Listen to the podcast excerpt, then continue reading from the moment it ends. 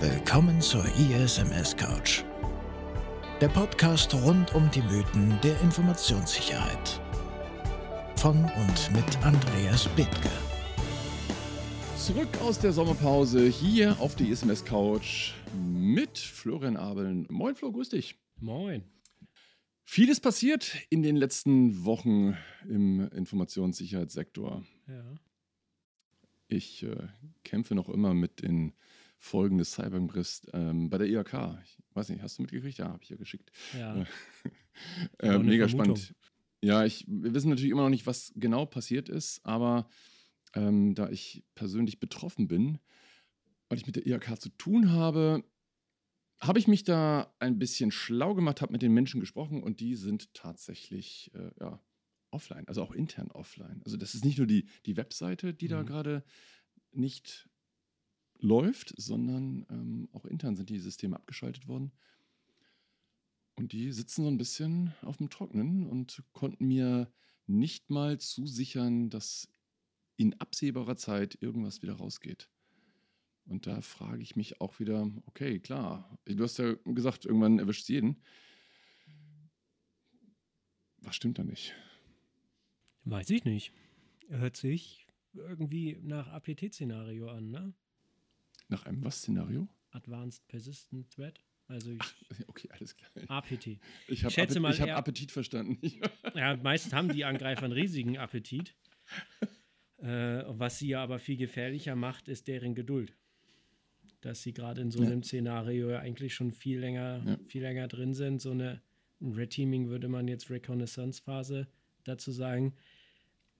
Einfach, ja, Stück für Stück für Stück vorgehen in einem Stealth-Modus. Immer mehr Informationen abgreifen, ähm, sich Backdoors einbauen und, und dann irgendwann den Schalter umlegen. Und ab dem Zeitpunkt man das vorher nicht gemerkt hat und man da wirklich einen, einen, richtigen, einen richtigen Profi in seinen Systemen drin hat, dann Ja. passiert genau das. So. Also ich habe mich jetzt ernsthaft mal gefragt, ähm, gibt es eigentlich noch Systeme, die wirklich sicher sind? Also jetzt mal auf Basis dieser Aussage, irgendwann erwischt es jeden. Gibt es wirklich, also erwischt es hier wirklich mal jeden, auch wenn ich vorsichtig bin? Oder ist das nur bei großen Unternehmen der Fall, weil die einfach zu viel Technik haben? Na, ich glaube nicht, dass das nur die Großen trifft. Ähm, also ob es wirklich jeden trifft, weiß ich nicht. Was ich weiß, ist, dass es die hundertprozentige Sicherheit für niemanden gibt. Ja. Und damit ist theoretisch der, das Potential da, dass es mal jeden treffen kann. Ja. Wie wahrscheinlich das jetzt äh, statistisch ist, weiß ich nicht, das müsste man ausrechnen. Ja. Aber theoretisch gibt es die Chance, dass es jeden trifft. Ja. Egal mit welcher Sicherheitsmaßnahme. Das ist, glaube ich, Fakt. Das ist etwas, was man verkaufen und was Ja. man unterschreiben kann. So. Ob es immer nur die Großen trifft, weiß ich gar nicht. Müsste man jetzt mal in den Bericht. Ja, es ist eigentlich zu früh, dass ich schon den Schönbohm-Bericht zitiere. Nein, Spaß. Aber na, man müsste man jetzt mal nachgucken. Also, ich weiß aber auf jeden Fall, dass die Verteilung zwischen KMU und Großkonzernen doch, glaube ich, ziemlich, ziemlich moderat ist. Also es trifft Mhm. das eine wie, wie, wie, wie den anderen. Ja. Und ich glaube, das lässt sich so pauschal gar nicht sagen. Ich, was klassischerweise vielleicht ähm, man, man vielleicht sagen gehen, können, können größere Unternehmen irgendwie mehr Geld ausgeben für, für etwaige Maßnahmen, das glaube ich schon. Also wenn du jetzt Ja. großen von mit einem, mit einem kleinen, dann geht das irgendwann los. Dann haben die beispielsweise irgendwie ein NAC und äh, ein äh, IDS, IPS-System, was jetzt irgendwie vielleicht so das Kleinunternehmen, was am Ende des Tages, was sich genauso ärgern würde, ähm, wenn man deren Infrastruktur kompromittiert, jetzt vielleicht nicht haben, weil sie sich nicht leisten können. Ja. Ähm, also ich glaube schon, dass es da Unterschiede gibt in Security Measures. Ja, definitiv gibt es die. Ähm, ich frage mich auch immer auch, wo oder an welcher Stelle ähm, investiere ich jetzt in die Maßnahmen? Investiere ich in die Maßnahmen eher, was du gerade gesagt hast, also präventiv, Maßnahmen zu ergreifen, die jemanden daran hindern, auf meine Systeme zuzugreifen?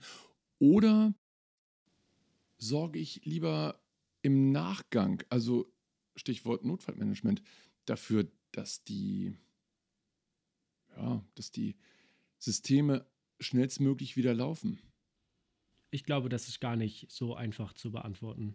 Ähm, Habe ich nicht behauptet. Nee, aber, genau, aber- ja. ähm, also ich glaube, die Fragestellung ist, die Fragestellung ist echt wichtig, aber ich, ich glaube nicht, dass das so einfach zu beantworten ist, weil ähm, also Vorsicht ist ja die Mutter der Porzellankiste. Und um das jetzt in den security-relateden Umfeld reinzukriegen, wäre das ja die Prävention. Mhm. Weil lieber Vorsicht als Nachsicht. Ja.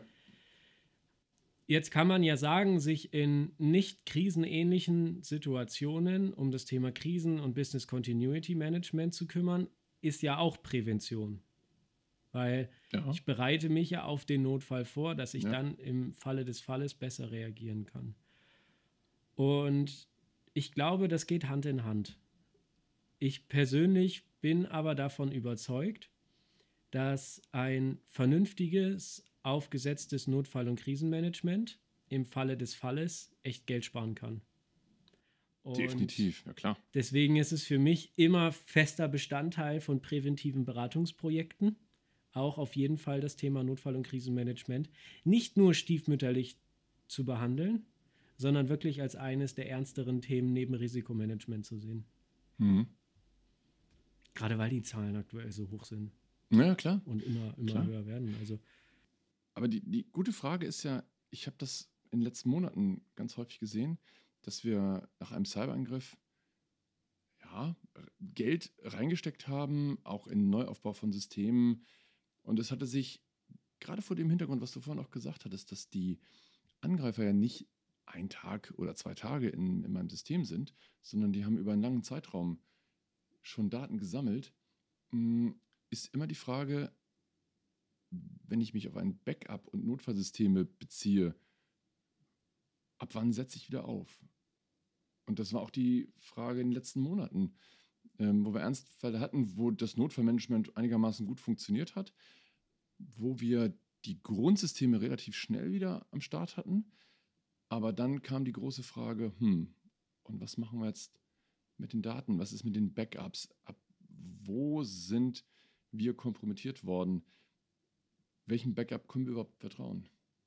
Dem von gestern, von letzter Woche, von vor einem Monat, von vor einem halben Jahr, von vor einem Jahr? Das ist die große Frage. Ähm, und deshalb, ja, es ist wahnsinnig schwierig, da zu überlegen, wo setze ich meine, meine Energie rein? Dann vielleicht doch in eine Früherkennung. Also das Thema IDS hattest du ja schon genannt. Klar, warum nicht? Es kommt ja, also es kommt ja auch ein bisschen drauf an, was, was tue ich, ne? Habe ich schon ein Managementsystem oder nicht? Äh, Ja, Fange ich gerade von klar. null an oder habe ich schon was, worauf ich aufsetzen kann?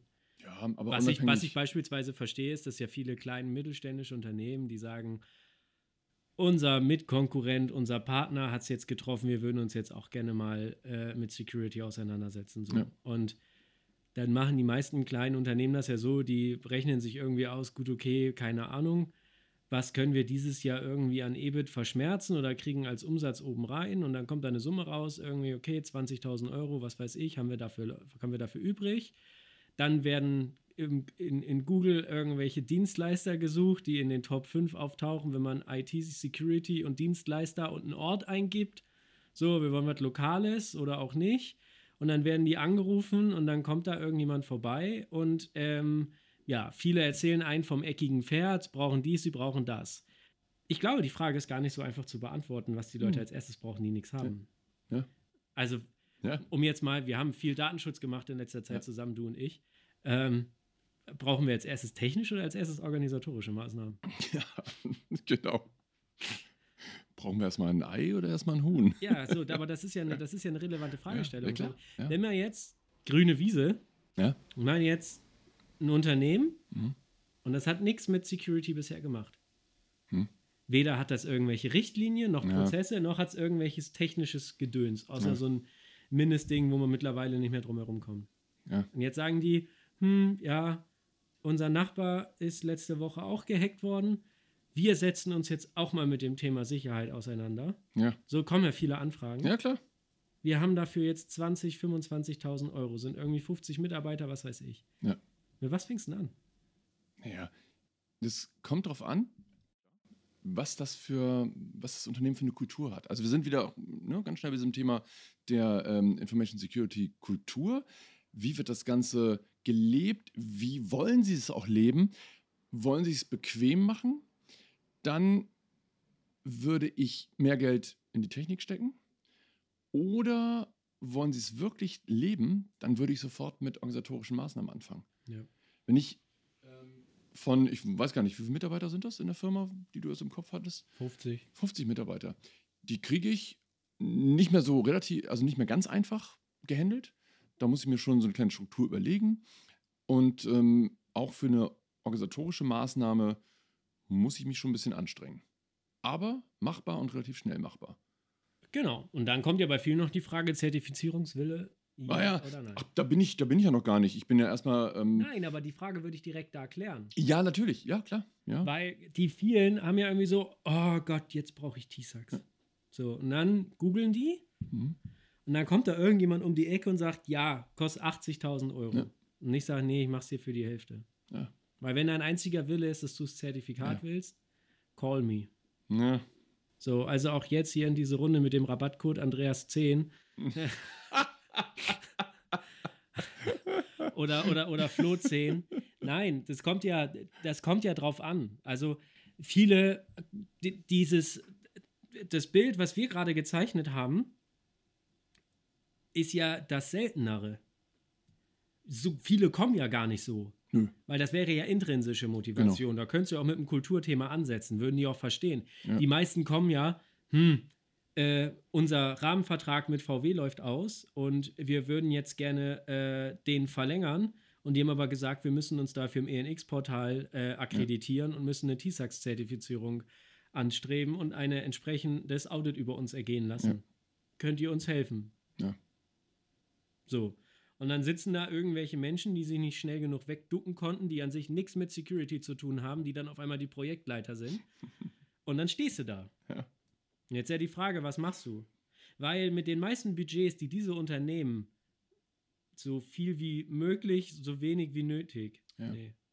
Nein, so viel wie nötig, so wenig wie möglich. Es ist warm heute, es ist furchtbar warm heute. Ähm, die mit diesem Ansatz um die Ecke kommen, da kann ich ja gar nicht sagen, hey, pass auf, ich hole euch mit dem Mindestmaß das Zertifikat und mach's gleichzeitig nachhaltig. Hm. Also ich habe schon, ohne jetzt eigene Lorbeeren zu wollen, ich habe schon das Gefühl, wir kriegen das ziemlich gut miteinander hin mittlerweile Mhm. im, im Rahmen dieser Ideen und dieser, äh, dieser Struktur, die wir uns ausgedacht haben. Aber eigentlich ist es nicht möglich in Ja. der reinen Laborbetrachtung. Ja. Weil ich kann nicht sagen, ich möchte es mit mindesten Mitteln den maximalen Erfolg haben. Ja. Das ist ja immer die Frage, wollen wir Effektivität oder Effizienz? Am liebsten beides. Ja, es geht ja nicht. Ja, genau. Das geht ja nicht, weil das eine ist ja mit dem mindestens Maximale rausholen. Und das andere ist ja ein festgeschriebenes Ziel zu haben und das sozusagen Ja. mit dem mindesten Aufwand. Aber ich kann nicht beides. Tja, was würdest du denn deinen, also du hast mir die Frage gestellt, was ich einem Kunden raten würde auf diesem grüne Wiese-Projekt, organisatorisch oder technisch? Was wäre deine Antwort? Ich bin Millennial, beides. Nein, ich muss mich, glaube ich, irgendwann Ja. dazu entschließen, beides zu tun. Ja. Na klar, ja, ja, aber es wenn geht ich jetzt, Anfangen. wenn ich jetzt so eine grüne Wiesenkunde hätte, ne, dann würde ich erstmal anfangen, mit, wenn man, wenn man, wenn du so willst, zwei Produkte wie so eine Art Readiness-Check. Ich Mhm. kann auf der einen Seite ein Maturity-Level-Inspection machen und auf der anderen Seite kann ich einen ersten technischen Scope machen. Mhm. Brauche ich zwei, drei, vier Tage für. Man kennt das heute aus dem Systemhausgeschäft. Ja. Ähm, viele Kunden, die im Systemhaus oder in IT-Infrastruktur unterwegs sind, die machen erstmal einen IT-Check. Die verkaufen den mit. Ohne diesen IT-Check werden die danach nie Hardware-Leistungen ähm, bei denen durchführen. Sowas gibt es ja in der Security auch. Dann weißt du, okay, verschlüsseln die, was haben die für eine Passwortregel, wie ist deren ungefähre Infrastruktur, Ähm, haben die eine eigene, ähm, haben die eigene Server, Rechenzentren, Co. oder ist das alles outgesourced? Ähm, und in dem Maturity Level Check kann man dann gucken, okay, gibt es sowas wie Richtlinien oder Dienstanweisungen? Wenn ja, welche, in welchem Ausbaugrad und Co. Und wenn man den Status hat, dann kann man, glaube ich, vernünftig anfangen zu sagen, okay, das Ruder schlägt jetzt aus in 40% organisatorisch, 60% technisch oder 30, 70, 50, ja. 50, je nachdem.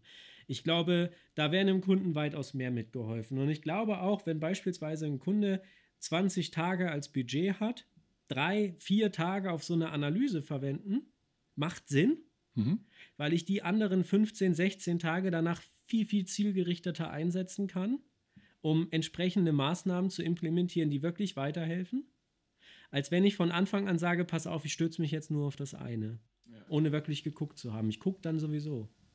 Und deswegen, ich glaube, man, man muss das jeweils individuell betrachten. Ähm, klassischerweise würde ich auch eher sagen, wenn es um Security geht, dass direkt Dinge vom vom rohen Auge her sicherer sind als vorher, mhm. dann würde ich auch eher am Anfang sagen, in die technische Richtung. Mhm. Das Organisatorische kann man nachziehen.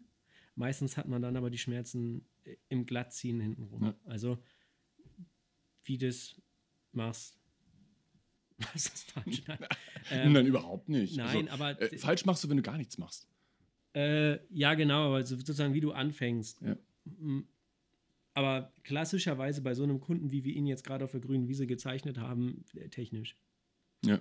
Aber auf Basis einer, auf Basis einer ersten äh, Vor-Audit. Ja. Äh, auf eines, auf eines Vor-Audits, genau. Ich würde so einem Kunden auch immer empfehlen, weil äh, ganz ehrlich, wenn du, wenn du, wenn du 20 Tage als Budget hast, würde ich immer drei, vier Tage im Rahmen von Vor-Audits investieren. Ja, ja. macht Und dann sagen, okay, guck, das ist jetzt dein ja. Stand. Ja. Benchmark so in deiner Peer Group wäre mhm. jetzt das und das. Ähm, mit dem Budget könnten wir jetzt, weiß ich nicht, ein paar Richtlinien schreiben, dass deine Mitarbeiter sich ähm, dran halten ähm, oder eine Möglichkeit haben, sich irgendwie zu orientieren. Wir könnten Schulungen durchführen, ähm, vielleicht die ein oder andere Sensibilisierungsveranstaltung. Mhm.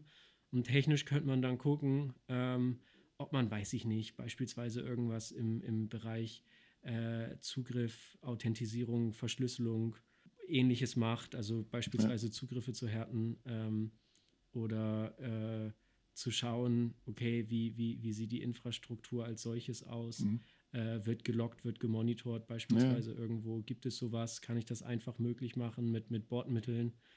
Ähm, und dann hat man, glaube ich, schon, ohne dass da jetzt irgendwie direkt der Weg frei gemacht werden kann für irgendein Zertifikat, aber man hat, glaube ich, schon mal eine gute Bottomline an, an Dingen, die eine gewisse Grundsicherheit einfach geben. Ja. Würdest du, ich habe ja das schon relativ häufig gemacht ähm, und stand immer wieder vor der Frage, okay, mit welchem Werkzeug gehe ich da am besten ran an so eine Art Voraudit? Ich kann mir den VDA-Katalog nehmen, der ist ja frei verfügbar, mache so eine Art Self-Assessment. Den VDA? Ja, den VDA-Katalog. Also den ja von den ISAC. Ja, ja, klar, den ISAC-Katalog, genau, ja. Ja. Ähm, TISAX ist ja, was das angeht, auch automobilunabhängig. Der Information Security ja, ja, Chapter na, ist super. Ja, na klar, genau. Vor allem der neue jetzt mit den sieben Kapiteln nur noch ja. oder acht. Genau, also den kann ich ja nehmen und den kann ich, dann kriege ich dieses Spinnennetz am Ende. Genau. Ähm, cooles Werkzeug. Voll. Kann man nehmen. Ähm, da kann ich den Kunden alleine lassen. Kann sagen, mach selbst. Sag mir, wie du ja, dich einschätzt. Ich glaube schon, dass, ich glaub schon, dass Kunden, die das noch nie gemacht haben, dass die schon dich so ein bisschen als Navi bräuchten. Na klar, ja, weiß ich. Aber grundsätzlich, klar. Ja. Ähm, es gibt, ich weiß nicht, ob du den kennst, vom BSI gibt es auch ähm, so einen schönen Katalog, genau. Ähm, den. Der ist mir zu wulstig. Ja. Weil man sieht halt einfach da, ähm, das eine ist praxis, pragmatisch, mhm. wirtschaftsnah und das andere kommt von der Behörde. Ja, genau. Und ja, brauchst ja. erstmal wieder irgendwie, keine Ahnung, acht Berater, um zu entschlüsseln, ja. was sie da gemeint haben. Genau. Dick, groß. Ja. Guck dir die Gefährdungsanalyse an von denen, ja, genau. ähm, die sie vorschlagen. Das ist, das ist zu weit weg einfach von dem, was wir da brauchen. Und ich muss ganz ehrlich sagen, auch in nicht automobilnahen Umfeldern macht dieser VDA-ISA-Katalog mittlerweile echt, echt Sinn, echt eine schlanke Figur. Ja. Ich finde mittlerweile in der V5 sind die Kapitel, auch diese acht Kapitel und dann neun als Datenschutzkapitel dazu, die sind cool aufgeteilt, Ja. logisch. Mhm. Nicht so, nicht so verschachtelt, verstreut wie vorher, wo es ja einfach komplett die, der ISO-Annex war. Ja. Und ähm, das einfach mal durchgehen und den Reiter aufklappen, wo man da irgendwie so sein, äh, sein Self-Assessment eintragen kann. Äh, man sollte sich vorher, bevor man das macht, so ein bisschen mit CMMI-Matrizen auseinandersetzen. Was bedeutet das? So Level 1 bis 5, Mhm. dass man das vernünftig einstufen kann. Und dann einfach mal gucken, was in dem Spinnennetz passiert. Ja. Ja, und dann hat man schon mal irgendwie zumindest eine Priorisierung, mit dem man anfangen kann. Ja, ich finde auch. Das ist ziemlich gutes Werkzeug. Ähm, ich kenne noch so ein ganz paar Werkzeuge wie ISO 27001. Die sind hm, teuer. In erster Linie teuer. Ja. VDA, ISA gibt es umsonst. Und oftmals von den Fragen her denke ich, hm, was habe ich denn da jetzt wieder gekauft? Da habe ich ja den Annex-Text der ISO gekauft. Mehr nicht. Das heißt, die haben dann nur diese Fragen, die du auch im, im aus 27002 sehr detailliert drin hast, ähm, einfach abgebildet und das dann als Tool verkauft. Fand ich ein bisschen mau. Äh, ja. Und du bist am Ende auch nicht schlauer, weil du weißt immer noch nicht genau, was will mir dieses Kapitel sagen. Korrekt. Ja. Korrekt. Und ist ja auch total unpraktisch für, für so einen Kunden, der nichts hat und sagt, ich würde jetzt irgendwie gerne pro Jahr so und so viel Euro investieren. Man wird das gerne irgendwie nachhaltig pragmatisch aufbauen. Hm, klar. Ja. Viel, viel, das ist ja wirklich viel, viel zu groß und zu schwer. Ganz genau. Tja, Thema abgehakt. Nächstes Thema. Oh, ich glaube, ich habe noch ein zweites Thema, was ich heute gerne mit besprechen möchte. Aber meine Idee wäre, jetzt hier mal die Pause-Taste zu drücken und euch auf die Folter zu spannen für den nächsten Podcast, der dann genau an der gleichen Stelle wieder aufsetzt. Bis zum nächsten Mal.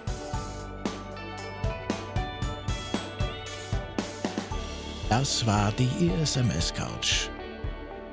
Der Podcast rund um die Mythen der Informationssicherheit von und mit Andreas Bethke. Wenn euch die Folge gefallen hat, abonniert den Podcast, um keine weiteren Folgen zu verpassen.